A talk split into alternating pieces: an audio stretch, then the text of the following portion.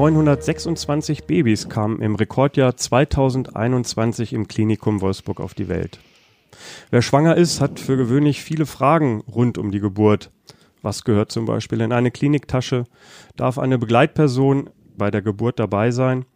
Und welche Hilfen gibt es, wenn es mit dem Stillen nicht so auf Anhieb klappt? Diese und viele weitere Fragen beantworten zwei Expertinnen des Klinikums Wolfsburg. Dr. Isabel Vogt ist Fachärztin für Frauenheilkunde und die stellvertretende Leiterin des Perinatalzentrums. Herzlich willkommen, Frau Vogt. Schön, dass Sie da sind. Vielen Dank für die Einladung, dass wir da sein dürfen. Wir freuen uns. Ja, Genau, und mit im Studio ist äh, Katharina Krüger. Sie ist die leitende Hebamme am Klinikum Wolfsburg. Hallo, Frau Krüger. Hallo, äh, auch von mir vielen Dank für die Einladung. Gerne. Mein Name ist Markus Kutscher. Ich bin der Redaktionsleiter der Wolfsburger Nachrichten. Frau Krüger, ist schon ein bisschen her bei mir, aber meine beiden Söhne sind tatsächlich auch im Klinikum Wolfsburg auf die Welt gekommen. Ich durfte dabei sein. Ähm, bei dem Wunder der Natur, wie man ja so sagt. Und ich muss sagen, es ist ein Wunder, wenn man dabei ist. Für mich ist es zweimal gewesen. Für Sie ist, für Sie beide ist es ja alltäglich. Trotzdem auch immer wieder ein Wunder für Sie und, und eigentlich was ganz Besonderes, in der, was diesen Beruf auch auszeichnet? Ja, auf jeden Fall. Also für mich ähm, ist das auf jeden Fall auch einer der schönsten Berufe. Äh, ich könnte mir nichts anderes vorstellen. Ähm, jede, Besuch, äh, jede Geburt ist auch einzigartig. Ähm, es ist immer anders, die Familien sind unterschiedlich und man erlebt immer wieder schöne, besondere, tolle Momente. Hm. Geht Ihnen auch so, Frau Vogt, nehme ich an. Ja, geht mir auch so. Also ich mache den Job ja schon noch ein bisschen länger als Katharina. Ich bin ja ein bisschen älter. Also ich mache das jetzt seit äh, knapp 20 Jahren und ich muss sagen, ich finde das immer noch rührend. Es gibt immer noch ganz viele Geburten, die mich rühren, Paare, die so eine Dynamik haben und ein Miteinander, äh, wo das einfach so schön ist, dass man am Ende vielleicht doch noch so ein Tränchen im Auge hat und einfach denkt, das ist so schön. Dafür steht man dann auch gerne nachts um zwei auf oder so. Also ich ähm, finde auch, ähm, ich würde es nicht anders haben wollen. Ich würde, auch wenn ich nochmal Medizin studieren würde, wieder die gleiche Sparte nehmen. Ja, das ist doch super, wenn man das nach so langer Zeit auch nochmal sagen kann. Ja. ja.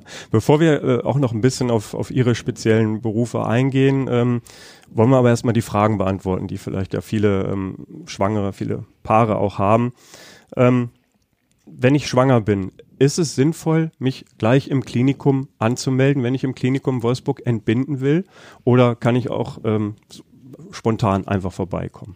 Also beides ist möglich. Ähm, man kann sich bei uns anmelden, das ist aber keine Pflicht. Hm. Natürlich ist das schön für alle Beteiligten, wenn im Vorfeld die Anmeldung schon erfolgt ist, ähm, wenn einfach die Papiere schon fertig sind, wenn man zur Geburt kommt, dass man nicht dort vor Ort, wenn man vielleicht äh, schon auch ordentlich Wehen hat, ähm, Fragen beantworten muss, sondern dass der, die Papiere im Vorfeld ähm, erledigt sind. Ähm, das ist halt immer sehr, sehr schön. Ähm, aber wie gesagt, keine Pflicht. Ähm, wenn man jetzt einfach so zu uns kommt, ist das auch kein Problem. Hm. Wenn ich mich vorher anmelden möchte, was es ja ein bisschen erleichtern kann in so einer Stresssituation. Ähm, wie mache ich das? Kann ich das online machen oder muss ich da vorbeikommen? Aktuell ist es bei uns so, dass wir das über unsere Elternschule machen, die direkt bei uns neben dem Kreissaal ist.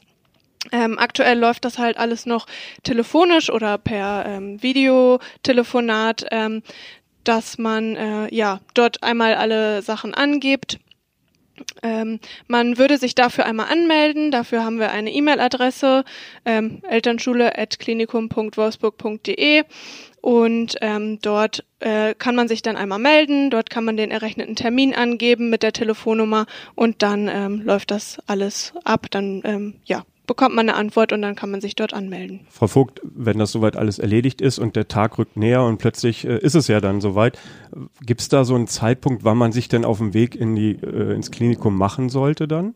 Üblicherweise ist das die Frage, die Catalina bei der Kreiserführung gestellt bekommt, aber ich kann die auch übernehmen. Ähm, ich sage das immer, dass es natürlich auch ein bisschen auf die Person ankommt. Also A, wenn es jetzt ein reifes ähm, ähm, Neugeborenes oder ein, äh, eine unkomplizierte Schwangerschaft ist in Terminnähe, dann kann man auch einfach regelmäßige Wehen abwarten, wenn man sich gut fühlt, wenn man gute Kindsbewegungen merkt, dann ähm, darf man auch gerne zu Hause bleiben und abwarten, bis die Wehentätigkeit regelmäßiger ist, wo man aber dann schon über zwei, drei Stunden regelmäßige Wehen alle vier bis fünf Minuten hat, dann sollte man sich vielleicht schon langsam auf den Weg machen. Ich persönlich war immer der eher ängstlichere Charakter, das heißt, ich bin immer bei beginnenden Wehen mal kurz selber in den Kreissaal gefahren, habe geguckt, ob es meinem Kind gut geht.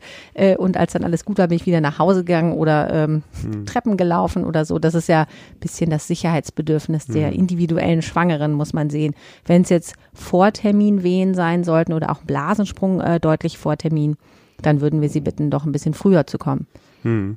Unsere Hebamme Carola hieß sie, äh, weiß ich noch, sehr nette, ähm, hat auch geraten, meiner Frau damals, ähm, ruhig nochmal in die Badewanne sich zu setzen. Genau. Also ein bisschen zu entspannen zu Hause ist auch nochmal eine Möglichkeit. Ja, auf jeden Fall. Das ist auch immer so ein Tipp, den wir gerne mit auf den Weg geben. Gerade wenn die Wehen so langsam losgehen und man ist nicht so sicher, sind das jetzt richtige Wehen oder ist das nur so ein bisschen so ein Anfang, ähm, dann ist die Badewanne immer so ein guter Entscheidungshelfer. Dann kann man einfach zu Hause einmal in die Badewanne gehen, gucken, was passiert. Wenn die Wehen nachlassen, ist das auch nicht schlimm. Dann waren es aber auch keine Geburtswehen, denn die richtigen Wehen, die lassen sich nicht von der Badewanne einfach ähm, wegmachen. Mhm. Ähm, dementsprechend kann man dann, wenn man weiterhin noch Wehen hat, baden, solange es einem gut tut und dann halt gucken, äh, in welchen Abständen sind die Wehen, wie regelmäßig sind die Wehen und mhm. ähm, sich dann gegebenenfalls auf den Weg machen in die Klinik. Ist es sinnvoll, dann vielleicht vorher noch mal kurz anzurufen auch? Man kann gerne bei uns anrufen, aber auch das, wenn man das vergisst, ist überhaupt gar kein Problem. Es ist immer jemand vor Ort. Ähm, ja, man kann gerne vorher anrufen, aber keine Pflicht. Mhm. Und wenn ähm, die Frau mit dem Partner dann ähm, vor der Tür steht bei Ihnen, dann äh, bekommt sie dort auch äh, ein, ein, Bett im Kreissaal oder ähm, kann es auch mal sein, dass sie plötzlich äh, belegt sind, weil ganz viele auf einmal da sind? Und was passiert dann?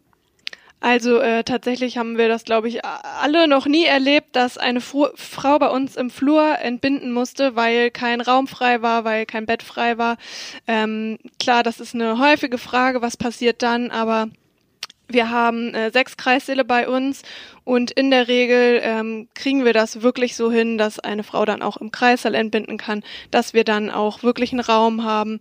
Oder wir gucken halt, dass wir zügig einen Raum frei kriegen damit halt wirklich niemand irgendwo warten muss und äh, ja, womöglich das Kind auf dem Flur bekommen muss. Naja, oder im schlimmsten ja, auf dem Flur oder abgewiesen wird. Das genau. ist ja dann auch nicht so schön. Ne? Da ja. müsste man ja doch wieder sich ins Auto setzen und womöglich woanders hinfahren dann, wenn die Zeit noch reicht. Genau. Aber das, ähm, auch das, weil wir zu voll waren, wurde, glaube ich, noch auch noch nie eine Frau abgewiesen. Hm. Ähm, das ist auch. Okay, also die Angst genau. muss man sich nicht machen. Dann. Genau. Okay.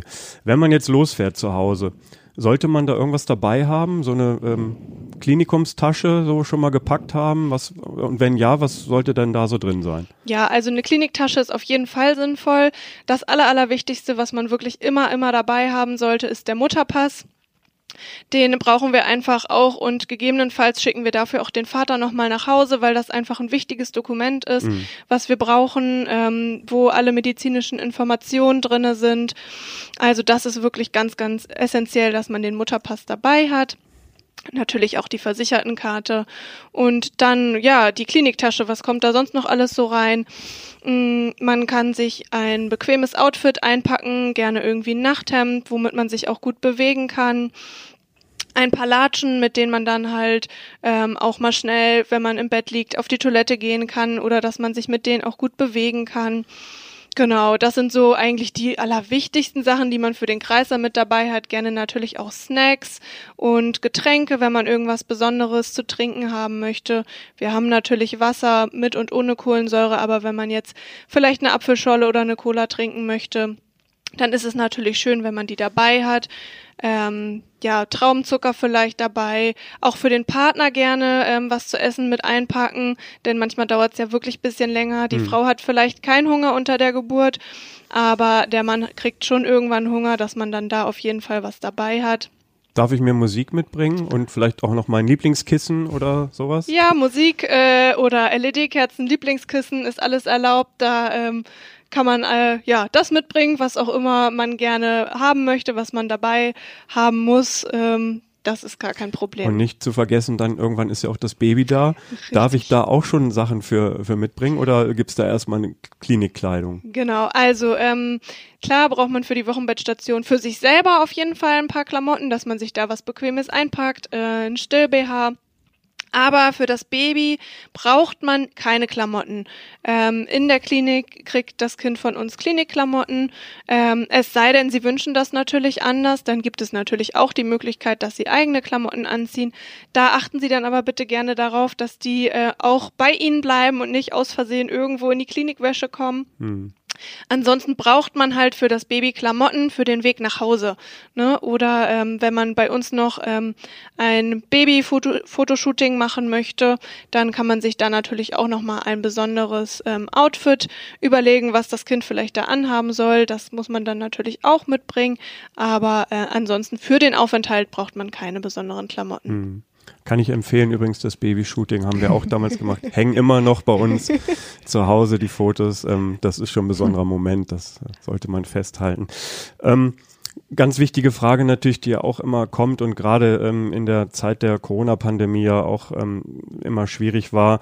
Ähm, wie ist das mit einer Begleitperson? Darf jemand mitkommen in den, ins, ähm, äh, zur Geburtshilfe, in den Kreissaal?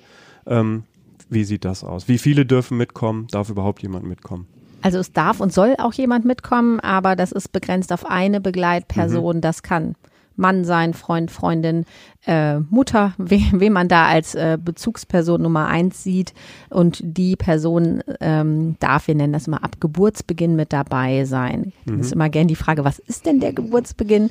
Ähm, im, wir definieren das so einfach, sobald sie merken, äh, sie hätten jetzt wirklich gern mehr Support, so ein bisschen emotionalen Beistand und selbst wenn es jetzt nur äh, dabei ist, dass man noch ein bisschen Treppen läuft oder in die Badewanne geht zur Entspannung, dann darf natürlich der Partner, Partnerin dabei sein.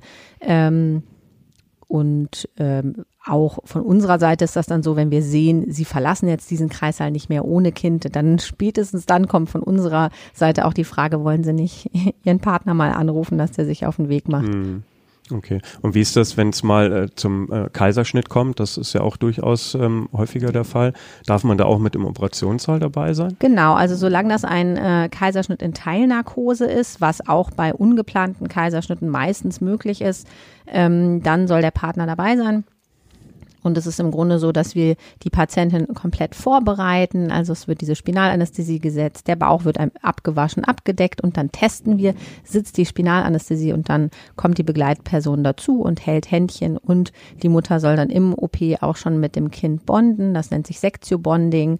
Ähm, das heißt, das Kind kommt direkt auf die Brust und bleibt die ganze Zeit im Haut-zu-Haut-Kontakt bei der Mutter. Und das ist dann auch schön, wenn ähm, die Begleitperson da mit dabei ist. Also auch nach dem Kaiserschnitt wird das schon gemacht, dass das Kind ja, dann genau, gleich genau. auf die Brust Das kommt dann direkt, also es wird den Eltern einmal so übers Tuch äh, gehalten und gezeigt ja. und dann macht die Hebamme es kurz trocken mhm. und guckt einmal, dass alles gut ist und dann ist es im Grunde eine Minute später dann auf der Brust zum Kuscheln. Und mhm. wir sehen dann einfach auch, die Mütter sind entspannter, die Kinder sind viel entspannter. Also das ist doch wirklich ein Zugewinn. Ja, bei einer natürlichen Geburt ist es ja äh, logischerweise auch so. Genau. Sie haben es gerade gesagt, also dieses Bonding, wie es ja heißt, mhm. ähm, dieses Körpergefühl direkt nach der Geburt, ähm, das ist extrem wichtig auch. Das, das hat man schon rausgefunden, ja schon seit längerem. Ne? Ja, genau. Da liefen ja auch schon vor Jahren mehrere Studien, dass dann so gemessen worden ist, äh, wie ist denn die Oxytocin-Ausschüttung, wie ist die Cortisol-Ausschüttung bei Mutter und Kind. Mhm. Es hat sich halt schon gezeigt, dass beide davon profitieren. Auch so die Erholungsphase nach Kaiserschnitt ist ähm, besser oder man ist schneller wieder fit, wenn man gebondet hat mit dem Kind ja. und so. Wann geht denn das Kind dann trotzdem ähm, erstmal vielleicht zur Hebamme, um, um es ein bisschen, ja, um es auch anzuziehen und dann wird ja auch gemessen, gewogen und so. Wie, wie ist da dieser Zeitraum? Wie lange darf man erstmal kuscheln direkt nach der Geburt? Also bei uns ist das äh, üblicherweise so, wir sind ja auch babyfreundliches Krankenhaus. Das bedeutet, dass wir halt auch diesen großen Wert ähm, auf dieses erste Kuscheln, dieses Bonding legen. Ähm, deswegen gibt's da mindestens eine Stunde Zeit für die äh, Eltern, Mütter mit dem Kind zu bonden. Und dann circa nach einer Stunde, manchmal auch erst nach zwei Stunden, ähm, wird dann das Kind einmal von uns fix angeguckt.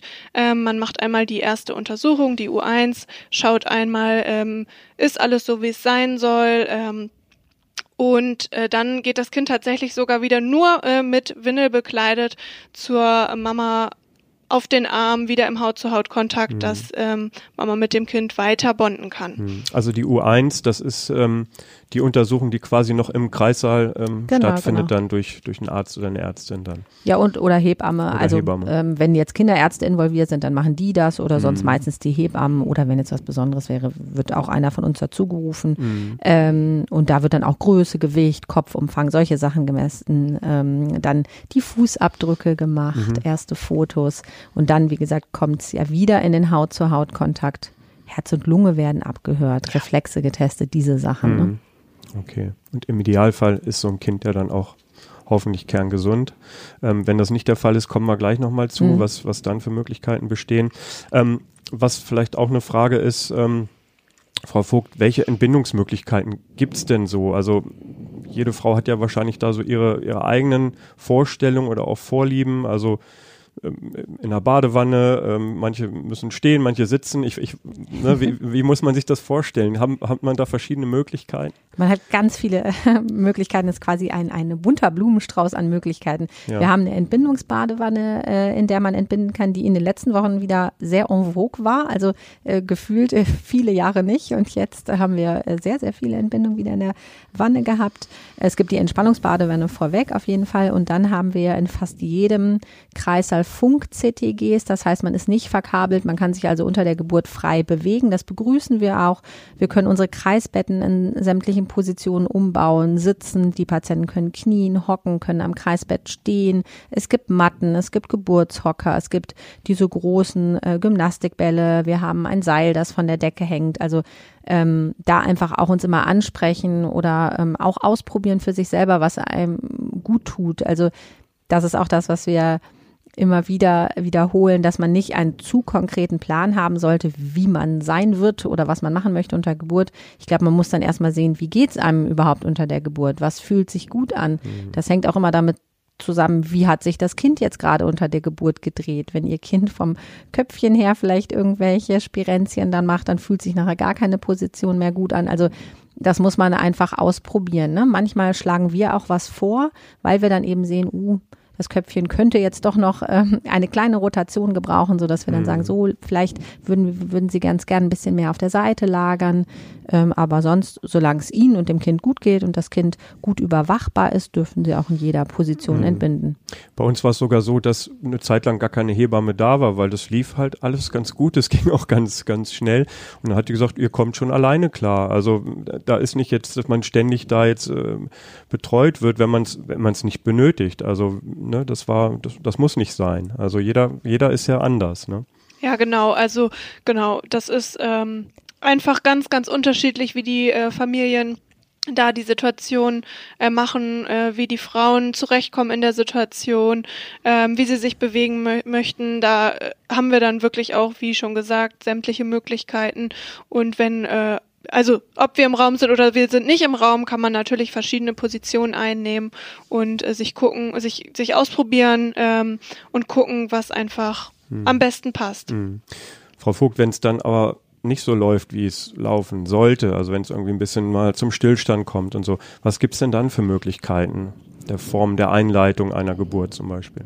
Es kommt immer darauf an, also einleiten würden wir ja eher, um die Geburt dann zu beginnen. Mhm. Ähm, das machen wir üblicherweise mit Prostaglandin, weil Prostaglandine ähm, sind die Hormone, die man braucht, damit überhaupt so eine Geburt startet. Das machen wir zum Beispiel, wenn man zehn Tage über Termin ist oder einen Blasensprung hat und nach 24 Stunden noch keine eigenen Wehen. Dann würden wir einleiten ähm, oder insulinpflichtiger Gestationsdiabetes am Termin, die sollen ab Termin eingeleitet werden. Viele, viele Möglichkeiten, weswegen man sich zur Einscheide, äh, Einleitung entscheidet. Mhm. Und äh, wenn wir jetzt sehen, unter der Geburt plötzlich bei fünf, sechs, sieben, acht Zentimeter tut sich nicht mehr so viel, dann ähm, kommt es immer so ein bisschen drauf an, steht die Fruchtblase noch, ähm, kann man ein bisschen mehr Wehen machen, dass man vielleicht einen Wehentropf macht. Manchmal sehen wir auch, die Frauen erschöpfen sich, so dass wir dann aus dem Geburtsverlauf heraus ähm, eine PDA anbieten und sagen, wir glauben, diese ähm, Rückenmarksnarkose. Genau, das, das ist ja genau, mhm. das ist die rückenmarksnahe Betäubung und das macht eigentlich eine nahezu komplette Schmerzausschaltung und manche Frauen ähm, merken wir dann entspannen darunter, das Becken entspannt, das zaubert dann wirklich den Muttermund auf, sodass das uns viel weiterbringt ähm, als alles andere. Also das würden wir dann mhm. aber individuell entsprech, äh, besprechen und auch anbieten mhm. dann. Und erfolgt wie Sie ja gerade sagen, immer in Absprache auch mit der, genau. der werdenden Mutter dann, dass man. Dass genau, man dass wir dann einfach mal auch sehen, manche sind dann erschöpft und möchten dann die Flinte ins Korn werfen oder so und dann sagen wir, nein, es läuft aber doch eigentlich alles gut. Hm. Äh, ich würde jetzt eine stärkere Schmerzausschaltung vielleicht äh, mal vorschlagen. Lassen Sie uns das versuchen. Äh, oder eben, wir versuchen eine andere Position oder dann doch äh, eine milde Wehenunterstützung. Hm. Ist es was anderes, wenn man mit Zwillingen schwanger ist? Also ist, es ist was anderes, ja, aber ich meine, es ist, ähm, äh, ja, geht man da noch anders vor? Ja, also wir sind bei Zwillingen, ähm, bei Zwillingen ist es ähnlich wie bei Beckenendlagen. Da darf man sich ein bisschen aussuchen, wie man entbinden möchte. Da gibt's ähm, spezielle Voraussetzung, wenn man 32 Wochen und älter ist, das wäre acht Wochen vor dem eigentlich errechneten Termin, ähm, und der führende Zwilling in Schädellage ist, dann darf man Zwillinge ähm, normal entbinden, also vaginal entbinden. Und je nachdem, es gibt ja ein- und zweieige, teilen die sich an Mutterkuchen oder nicht. Ähm, spätestens mit 38 Wochen sollten Zwillinge immer eingeleitet werden, wenn sie bis dahin nicht von alleine Wehen bekommen haben. Und da ist es auch so, die erste Geburt oder die Geburt des ersten Kindes ist für uns eigentlich die normale Geburt. Das ist ein Kind, das aus Schädellage kommt. Spannend wird es dann, wenn das erste Kind geboren ist, was macht das zweite Kind? Weil mhm. das hat dann ähm, sehr, sehr viel Platz. Da hat okay. ja bis kurz vorher noch jemand daneben gewohnt. Dann ist sehr viel Platz in dem Zuhause. Das heißt, das Kind kann dann das wegschwimmen und das kann dann in okay. Querlage oder mhm. irgendwo hinschwimmen und dann will man natürlich potenzielle Komplikationen vermeiden, so Nabelschnurvorfall oder ähm, dass das dann in Querlage bleibt. Mhm. Und das ist für uns dann der spannendere Part, dass wir dann überlegen müssen, müssen wir das Kind rotieren von innen oder außen, sodass wir wieder eine Längslage herstellen. Das kann eine Beckenendlage oder eine Schädellage sein, dass das Baby dann auch äh, normal hinterherrutscht. Mhm. Okay. Wenn es jetzt doch mal wirklich zu Komplikationen kommt, und das kann ja passieren, das ist ja auch nicht so selten, ähm, ist das Klinikum Wolfsburg ja im Grunde gut vorbereitet und eine der besten Adressen, nämlich weil auch direkt nebenan die Kinderklinik ist. Es ist ähm, Perinatalzentrum Level 1, also die höchste Stufe. Sagen Sie noch mal kurz, was das genau bedeutet und ähm, wie wichtig das ist. Sie sind ja auch direkt Tür an Tür, also da, da sind ja kürzer können die Wege nicht sein dort. Ne? Nee, genau, die Kinderklinik ist ja jetzt seit über anderthalb Jahren Tür an Tür mit uns. Das ist wirklich doch ein Zugewinn. Perinatalzentrum Level 1 bedeutet einfach, wir dürfen alle Kinder versorgen, auch an der Grenze zur Lebensfähigkeit, also ganz frühe Frühgeborene auch. Ähm, das fängt so ab 23 Wochen an. Ähm, unsere Kinderklinik hat da extrem gute Zahlen, auch die ganz, ganz kleinen Mäuse. Ähm, ja, gut groß werden zu lassen. Also die kleinsten Kinder, die wir jetzt hatten, das kleinste Kind, das ich jemals entbunden habe, war 320 Gramm. Mhm. Das ist schon ein sehr, sehr kleines Kind. Und ähm, das ist ganz gesund nach Hause gegangen. Also da ist viel möglich. Auch kranke Kinder ähm, kann man entbinden. Das sind meist die Kinder, die ich dann in der Risikosprechstunde oder in der Geburtsplanungssprechstunde kennenlerne. Muss man immer gucken, je nach Erkrankung des Kindes, ist das was, was wir nach Geburt versorgen können oder ist das was, was vielleicht ein Kinderchirurg braucht. Ähm, dann äh, sind, gehen wir immer in Kontakt mit zum Beispiel Kinderchirurgen in Braunschweig oder so. Da ist dann auch die Anbindung gut.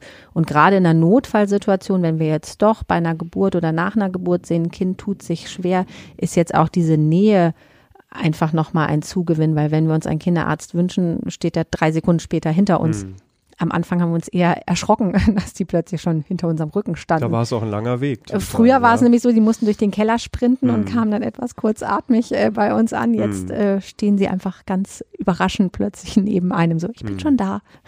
Naja, aber es kommt ja, also manchmal sprichwörtlich auf jede Sekunde dann auch Ja, genau. An und dann, und dann ist, es, ist es wirklich für uns, finde ich, auch eine ganz, ganz große Erleichterung, wenn man weiß, die kommen nur durch die Nachbarglastür und stehen mhm. direkt bei uns. Hm. Ja, gutes Gefühl, das, das ja. glaube ich, für alle, also für sie und auch für die für die Eltern dann. Ja, deswegen, also es ist ja, es gibt ja ganz unterschiedliche Konzepte, wie man entbinden möchte. Das ist für mich auch gar keine Wertung dabei, ob das jetzt eine Hausgeburt, Geburtshaus oder eben eine Klinikentbindung mhm. ist. Aber ich glaube, es ist immer schön, die Maximalversorgung zu haben. Wenn man mhm. sie nicht braucht, super. Aber wenn man dann doch manchmal kann man gewisse Sachen einfach nicht vorhersehen. Mhm. Äh, und ich glaube, es ist immer schön, dass ähm, bestmögliche Backup zu haben. Und wir sind immer ein bisschen abergläubisch in der Geburtshilfe. Wir sagen immer, was wir haben, das brauchen wir nicht. Mhm. Und deswegen ist es immer ja. ganz gut, die Kinderklinik auch zu haben. Kleiner äh, Werbeblock vielleicht an dieser Stelle auch. Wir haben auch schon einen Podcast gemacht mit äh, Professor Bauer und Do äh, Frau Dr. Ah, ja. Kiva Peik zum Thema Frühchen auch. Also ähm, wer, wer, wer da sich informieren möchte, kann das gerne tun und mal reinhören. Ähm, kann man denn auch eigentlich ambulant entbinden? Also das heißt, man kommt zu ihnen, kriegt das Kind und sagt ein paar Stunden später, wir sind alle gut drauf, wir gehen jetzt wieder nach Hause. Ja, das ist bei uns auch möglich. Ähm, also äh, in der Regel bleibt man dann vier Stunden nach der, nach der Geburt noch bei uns im Kreissaal. Ähm, natürlich müssen äh, bestimmte Voraussetzungen gegeben sein. Ne? Die Mama muss fit sein, auch vom Kreislauf her, dass es natürlich kein Problem ist, sie gehen zu lassen. Ne? Wir wollen natürlich auch nicht, dass sie dann zu Hause direkt kollabieren oder womöglich noch auf dem Weg zum Auto also wenn die Mama fit ist, ähm, dann ist das alles kein Problem. Und genauso ist es natürlich wichtig, dass es dem Kind gut geht. Ähm, bevor man nach Hause gehen darf, egal ob ambulant oder ganz regulär, wird jedes Kind bei uns von einem Kinderarzt gesehen. Also dann würde tatsächlich diese U1, von der wir vorhin schon mal gesprochen haben, von einem Kinderarzt durchgeführt werden. Ähm, sodass dann halt auch der Kinderarzt sagt, ja, das Kind ist fit, ähm, mit diesem Kind können Sie nach Hause gehen. Und genau, natürlich dürfen bestimmte Risikofaktoren nicht vorliegen. Ne? Dann ähm, würde halt entweder bei der Frau was dagegen sprechen oder beim Kind. Aber wenn alles in Ordnung ist, kann man das gerne machen. Wichtig ist aber, dass man natürlich dann zu Hause eine gute Versorgung hat, dass der Partner oder eine andere Begleitperson ähm, vor Ort ist und natürlich bräuchte man im besten Fall auch eine Hebamme, eine ambulante Hebamme, die dann nach der Geburt auch mhm. vorbeikommt und äh, ja unterstützt, ähm, Probleme frühzeitig erkennt gegebenenfalls. Und auch der Kinderarzt äh, muss Bescheid wissen. Denn die U2-Untersuchung würde dann nicht über das Klinikum laufen, wie das gewöhnlicherweise der Fall ist. Bedeutet, man äh, muss im besten Fall dem Kinderarzt vorher schon mal Bescheid sagen, dass der einfach Bescheid weiß, dass ähm, dieses Kind irgendwann zur U2-Untersuchung ähm, kommen wird und man sollte dann auch direkt nach der Geburt dort Bescheid sagen, mhm. dass der Bescheid weiß. Das heißt, die U2, wenn ich jetzt länger im Klinikum bleibe, die findet noch im Klinikum dann statt. Genau, ähm, mhm. sobald das, also ab 48 Stunden Alter des Kindes kann man äh, die U2-Untersuchung machen Ähm, und üblicherweise bleibt man ja zwei bis drei Tage nach der Geburt in der Klinik. Das ist auch egal, ob man äh, spontan, also normal entbunden hat oder ob man einen Kaiserschnitt hatte. Ähm, genau, und dann wird durch die Kinderärzte des Klinikums bei uns die U2-Untersuchung durchgeführt. Mhm. Wenn wir jetzt, wenn man jetzt länger im, im Klinikum bleibt, zwei, drei, vier Tage, je nachdem, ähm, wir haben uns damals so ein Familienzimmer genommen bei unserem ersten Kind, beim zweiten nicht mehr, da musste ich ja auf das erste aufpassen, aber beim ersten Kind haben wir uns so ein Familienzimmer genommen, haben wir als sehr angenehm empfunden. Diese Möglichkeit gibt's immer noch, oder? Die Möglichkeit gibt's immer noch. Die gab's auch während der gesamten Corona-Pandemie. Also da muss man sich auch keine Sorgen machen. Natürlich muss man immer gucken, ob wir äh, die Möglichkeiten haben, ein Familienzimmer anzubieten. Wir versuchen das aber natürlich immer, immer möglich zu machen dass der Partner oder die Begleitperson dabei ist.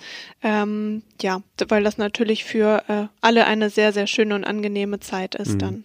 Muss ich das dann auch, sagen wir mal, vier Tage, ähm, wenn ich jetzt vier Tage da bin, vier Tage lang nehmen oder kann man auch sagen, wir machen es jetzt für einen Tag, weil dann muss der Partner vielleicht auch wieder arbeiten oder was auch immer und man geht dann auf ein, in Anführungszeichen, normales Zimmer oder? Ja, das ist kein Problem, auch das kann man machen. Mhm. Ähm, natürlich muss man auch immer im Hinterkopf äh, behalten, falls ähm, man nicht dieses besondere Familienzimmer hat, sondern einfach ein normales Zweibettzimmer, was wir umfunktionieren zum Familienzimmer dass dann gegebenenfalls auch der Partner ähm, nach Hause geschickt werden könnte, falls natürlich ähm, die Station zu voll wird, ähm, damit dann natürlich keine andere Patientin keinen Platz mehr auf der Station hat, dann müsste gegebenenfalls der Partner nach Hause gehen. Hm, okay. Ganz wichtiges Thema beim bei der Geburt ist ja relativ kurz danach, äh, was bekommt mein Kind denn zu essen, mein Baby? Also sprich, wird's, kann es gestillt werden? Klappt das mit dem Stillen? Wie sind da Ihre Erfahrungen? Klappt das in der Regel? Gibt es da Schwierigkeiten? Und wenn es Schwierigkeiten gibt, wie kann man den Frauen dann helfen und vor allem auch den Kindern, dass es vielleicht dann nach einer gewissen Anlaufzeit funktioniert? Also ähm, in der Regel klappt das sehr, sehr gut mit dem Stillen. Ähm, wir legen da auch insgesamt äh, sehr viel Wert drauf, dass wir die Familien dabei unterstützen, die Frauen unterstützen, dass sie stillen können, wenn sie das denn gerne möchten. Auch das äh, ist mit diesem babyfreundlichen Krankenhaus sehr eng verbunden. Da wird sehr viel Wert auf das Stillen gelegt. Auch dieser erste Haut-zu-Haut-Kontakt spielt eine große Rolle für das erste Stillen, denn meistens innerhalb dieser ersten Stunde ähm, wird dann das Kind vielleicht auch schon das erste Mal angelegt. Wir unterstützen da immer gerne. Also wenn, wenn Sie Hilfe brauchen, dann fragen Sie einfach nach, dann unterstützen wir Sie, dann helfen wir Ihnen. Wir haben aber auch auf unserer Wochenbettstation Stillberaterinnen, die vorbeikommen, die beim Stillen unterstützen und ja, generell haben, wenn sie stillen möchten, ähm, klappt das in der Regel sehr, hm. sehr gut und viele gehen vollgestillt nach Hause. Hm. Genau, das ist ja dieses Baby-Friendly Hospital. Ähm, man wird nur rezertifiziert, wenn man auch eine sehr hohe Stillquote hat der vollgestillten Kinder. Ähm, und die Laktationsberaterinnen kommen, glaube ich, an sechs von sieben Tagen, äh, visitieren die Patienten auf Station. Aber es gibt auch ein Stilltelefon, ähm, das äh, im Grunde fast jeden Tag besetzt ist, auch für so Notfälle oder wenn dann doch ein paar Monate nach Geburt nochmal ein Problem ist. Auch über die Elternschule kann man immer wieder nochmal zu den Stillberaterinnen kommen ähm, und sich helfen lassen, wenn dann doch irgendwelche Probleme, Brustentzündung oder sowas ähm, davor liegt, dass man sich dann nochmal helfen lässt. Mhm. Und auch wenn es Frühgeborene sind oder so, dann ähm, auch da wird das Stillen gefördert. Manchmal, wenn die Mutter noch nicht direkt stillen kann, ähm, gibt es auch eine Muttermilchbank äh, bei das uns wollte im ich gerade noch fragen. Das ist ja, ja auch genau. noch eine Besonderheit. Gibt es nicht ja. so viele in Niedersachsen?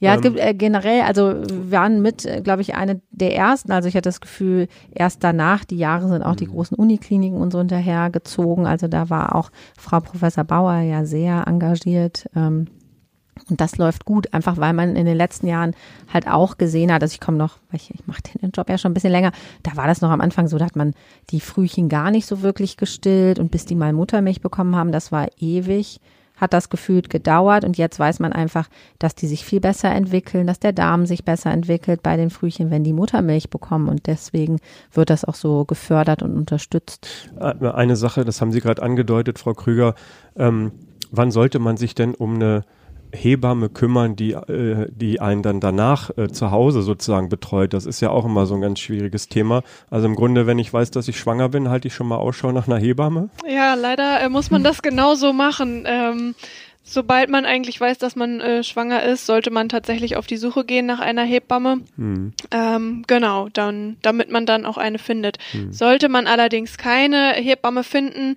kann man, wie eben schon auch erwähnt, in unsere Elternschule gehen.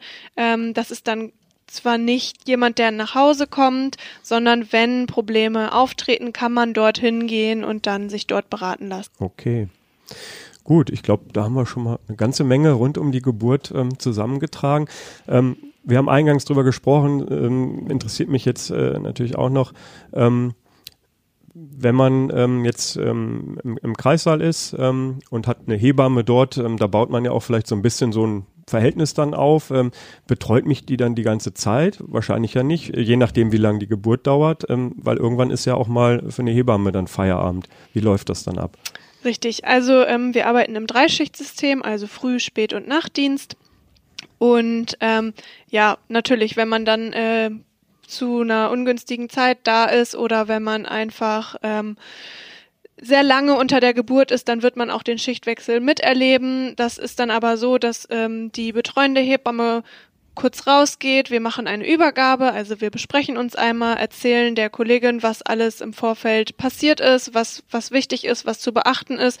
Und dann ähm, kommt die neue Kollegin und übernimmt dann die Betreuung. Mhm. Und ähm, ja, in der Regel klappt das wirklich sehr, sehr gut. Und da gibt's also dann, also ich glaube, die Frauen kommen damit auch sehr, sehr gut zurecht. Hm. Wie viele Hebammen sind Sie im Klinikum ähm, Wolfsburg? Bei uns, wir haben 17 Hebammen in äh, Teil- und Vollzeit, ganz unterschiedlich. Und wir haben aber auch noch ähm, Hebammen, die momentan in Elternzeit sind und die halt gerade ak nicht aktiv arbeiten, die aber natürlich dann in Zukunft auch wieder dabei sind. Hm es gab, und das wollen wir auch nicht verhehlen, ähm, auch immer mal wieder personelle Engpässe. Ähm, auch im Frühjahr und, und in den Sommerferien 2022 war es personell manchmal so ein bisschen eine Herausforderung. Hebammen werden ja auch mal selber schwanger und ähm, so viele gibt's ja auch nicht auf dem Markt, das, das ist ja bekannt. Ähm, wie würden Sie sagen, Frau Krüger, hat sich die Situation ein bisschen entspannt und wenn ja, wodurch wurden vielleicht auch Maßnahmen seitens des Klinikums ergriffen? Also die Lage hat sich aktuell sehr, sehr entspannt. Ähm, wir haben momentan wirklich eine sehr, sehr gute Besetzung. Wir haben ähm, ja, wir haben einfach neue Hebammen dazugewonnen, äh, die auch bei uns die Ausbildung gemacht haben, aber auch welche von extern. Ähm, es sind ein paar aus dem Krank wieder zurückgekommen, die längere Zeit krank waren oder halt auch aus Elternzeit zurückgekehrt. Mhm. Und äh, das hat die Situation wirklich sehr entspannt. Okay, das ist erfreulich. Prima. Okay, ähm, ich sage erstmal vielen Dank bis hierher, will Sie aber nicht äh, äh aus unserem Gespräch entlassen, äh, bevor ich natürlich nochmal gefragt habe, was Sie denn so machen, ähm, wenn Sie nicht im Klinikum sind. Also mit anderen Worten, für wen oder was schlägt denn Ihr Herz in Ihrer Freizeit, Frau Dr. Vogt? genau, meine Familie natürlich. Also ich habe ja auch noch eine kleine Tochter, ja, mein Hund, äh, all solche Sachen, wenn man mal dann äh, Freizeit hat, dass man doch dann versucht, wirklich viel Zeit mit der Familie zu verbringen. Und ich glaube, äh, so mein personal happy place und space ist halt immer am Meer in allen Variationen auf dem Brett äh, okay. paddelnderweise oder auf dem Brett stehenderweise nicht qualitativ hochwertig, aber zumindest äh, bringt das viel Entspannung. Nächste Woche geht's in Skiurlaub nach vielen, vielen Jahren. Darauf freue ich mich auch, ähm, wie das dann so wird. Also ich versuche dann, glaube ich, die Freizeit immer viel frische Luft und Meer und irgendwie Bewegung zu haben. Ja, glaube ich, bin nicht so, ich bin nicht so der Supersportler und deswegen das äh, macht dann meinen Kopf immer frei, weil ich mich dann sehr auf den Sport konzentrieren muss und überhaupt sonst, wenn ich denke, ich brauche ein bisschen freie Zeit, dann bin ich super gern am Meer, so durchatmen und das ist schon schön. Klingt gut, Frau Krüger. Wie ist es bei Ihnen? Auch Meer und Berge, so der Mix? Oder? Hört sich wirklich sehr, sehr gut an. Jetzt weiß ich gar nicht, was ich sagen soll. Nein, natürlich, äh, Familie ist natürlich auch auf jeden Fall äh, das Wichtigste. Und äh, ich verbringe sehr, sehr viel Zeit mit meinen Freunden auch. Ähm, das äh, finde ich ist auch immer äh, die allerbeste Entspannung und ähm, ja, da ja, kann man auch wirklich abschalten und sich austauschen und Spaß haben. Also alles ist möglich. Hm. Man muss ja, also es gibt ja vielleicht auch mal oder ganz sicher mal die eine oder andere dramatischere ja. Geburt.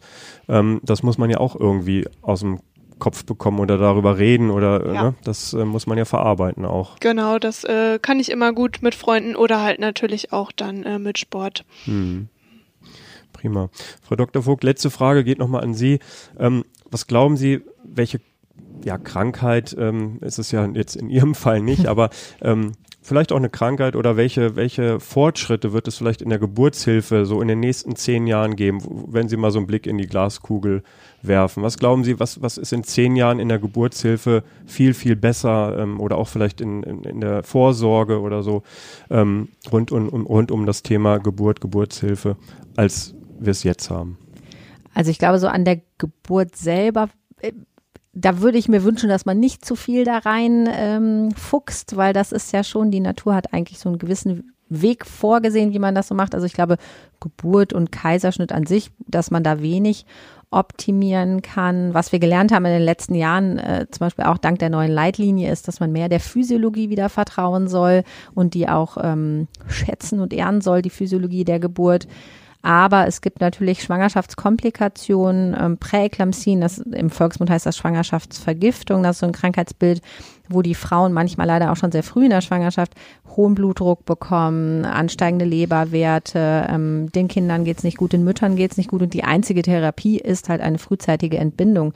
Wenn das in Terminnähe ist, ist das kein keine so schlimme Sache. Wenn das aber mit 25 Schwangerschaftswochen ist, ist das natürlich schon sehr, sehr dramatisch. Und ich weiß, da wird ultimativ viel geforscht und natürlich weiß man auch seit 10, 15 Jahren, wenn die Frauen Aspirin nehmen, dann ist das Risiko, dass das auftritt, geringer oder in der Folgeschwangerschaft tritt es dann vielleicht später auf. Aber da hoffe ich mir einfach, dass vielleicht auf molekularer Ebene oder wie auch in der Krebstherapie so Targeted Therapy, dass man vielleicht doch irgendwann mehr Ansätze hat, wie man dann, wenn das dann aufgetreten ist, dass man das dann trotzdem noch therapieren kann, mhm. dass das dann nicht vor die Wand gefahren ist, sondern dass man dann auch noch nach hinten raus viel Zeit gewinnen kann und nicht wie jetzt manchmal nur noch von Tagen redet. Mhm. Also sowas, das wenn ich noch in der Uni wäre, dann wäre das so mein Forschungsgebiet, äh, Forschungsgebiet weil ich das äh, ja ultimativ spannend finde und das ist ja einfach die eine Erkrankung, die sehr, sehr gefährlich mhm. ist in der Schwangerschaft. Und es wäre schön, wenn wir die besser beherrschen könnten mhm. in Zukunft. Dann hoffen wir darauf und ja. glauben daran. Frau Dr. Vogt, herzlichen Dank, vielen Dank, dass Dank Sie da waren und uns so äh, ausführlich Auskunft gegeben haben. Frau Krüger, auch an Sie vielen, vielen Dank. Ja, sehr gerne. Und äh, ich hoffe, wir konnten viele Fragen beantworten, die sich rund um so eine Geburt stellen. Und ähm, ja, danke an Sie, liebe Hörerinnen und Hörer, fürs Zuhören und bis zum nächsten Mal. Tschüss. Mehr Podcasts unserer Redaktion finden Sie unter wolfsburger-nachrichten.de slash podcast.